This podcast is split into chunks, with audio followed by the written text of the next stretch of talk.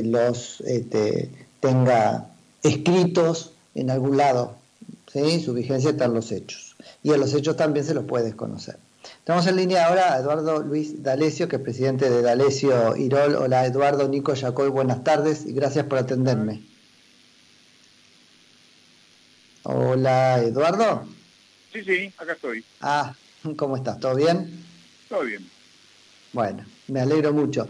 Eh, han estado midiendo un poco la imagen del presidente de la nación y qué pensamos la sociedad sobre el coronavirus y las circunstancias. ¿Nos puedes compartir algo de eso? Sí, cómo no.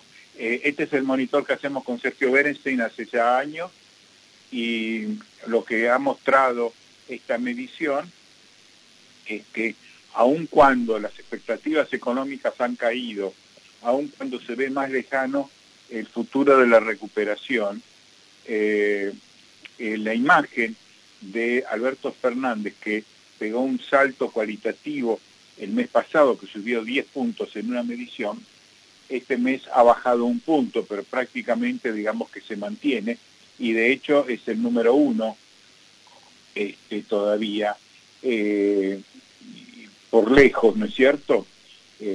Entonces existe una expectativa sobre su gestión de gobierno, aun cuando la economía está, está teniendo dudas. Lo que es interesante es que cuando uno habla de coronavirus, el, público en general le tiene más temor a eh, las consecuencias económicas que al temor al contagio, ¿no? Sí, me llamó mucho la atención eso cuando lo vi ahí. Cómo aparecen las dos cosas mezcladas enseguida, ¿no? Este, e-, economía y, salud. Bueno, esto, si uno lo ve desde el punto de vista psicológico es lógico porque el coronavirus va a agarrar a algunos, va a matar a muy pocos, pero la economía va a pegarle a todos. Claro, sí, sí, sí. uno ve como mucho más próxima la consecuencia económica tal cual, y sobre todo el nivel de incertidumbre, ¿no es cierto? Porque indudablemente eh, se está pasando el momento, porque, porque eh, la gente está gastando poco, porque se están recibiendo subsidios, porque se están pagando los sueldos, porque se está pudiendo cobrar jubilaciones, hay, eh, hay alicientes de todo tipo, pero las tarjetas se han se han corrido hacia adelante las, los vencimientos, pero tarde o temprano van a llegar y, eh, digamos, a determinados niveles se sabe que esto va a traer consecuencias. La emisión ha aumentado mucho, la actividad ha bajado, la recaudación ha bajado, todo eso constituye la tormenta perfecta, ¿no es cierto? Y totalmente. Lo que va a tener que enviar el presidente al final del camino.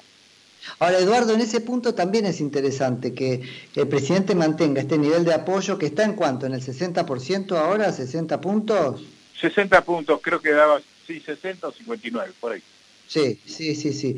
Que mantenga este nivel de apoyo cuando uno lee preocupaciones como el coronavirus mezclado con sus consecuencias económicas, la inflación acá hay un atisbo ya, ¿no es cierto?, de este, conocimiento económico de la sociedad, que está diciendo las cosas van a aumentar por lo que se está emitiendo. Incertidumbre a la situación económica, que también es incertidumbre porque no está el gobierno gobernando para darme certidumbres en esta materia. ¿Cómo conciliar, ¿no es cierto?, esta preocupación tan importante con tan grande nivel de imagen. Por supuesto, pero el tema de inflación viene siendo el número uno hace varios años, ¿eh? E incertidumbre económica. Este, por primera vez la inflación dejó de ser el primer, el primer punto porque evidentemente las consecuencias económicas del coronavirus son muy superiores.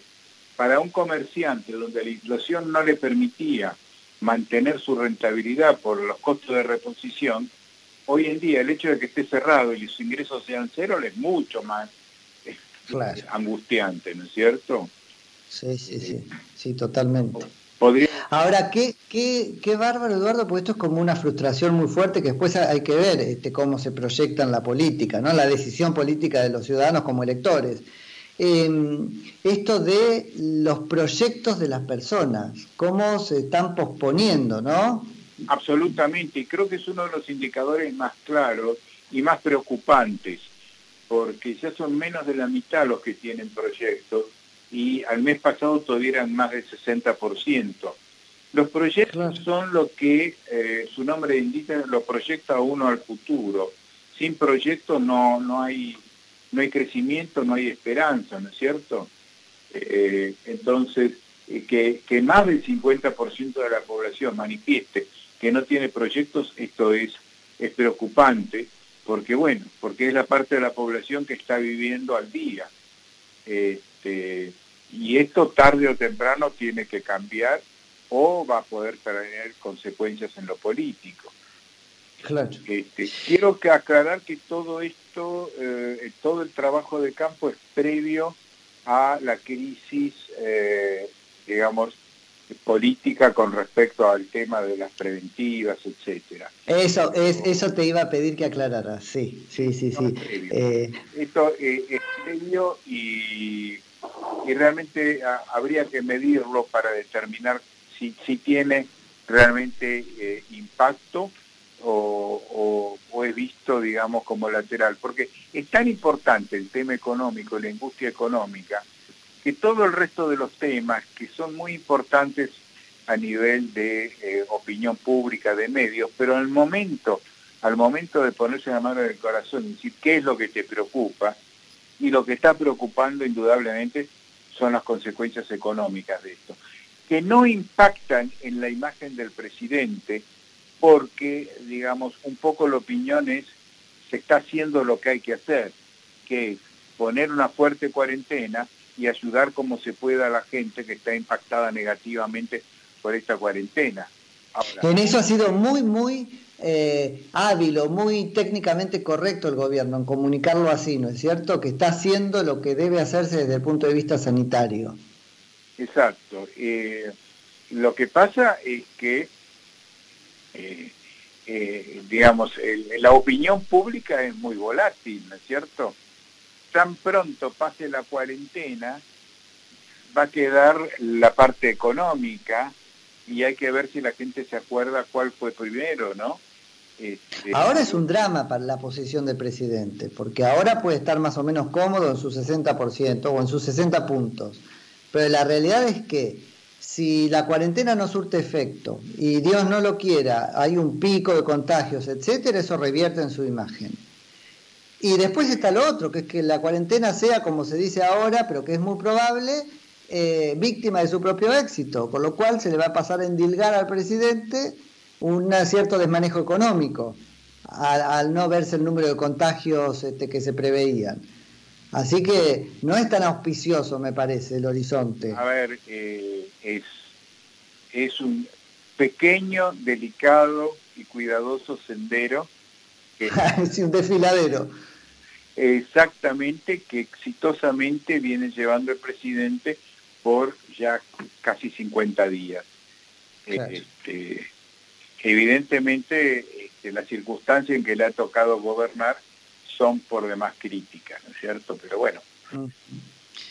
Ahora, visto así, Eduardo, qué error no forzado, después lo veremos en tu próximo monitor, qué error no forzado este de las excarcelaciones entonces, ¿no?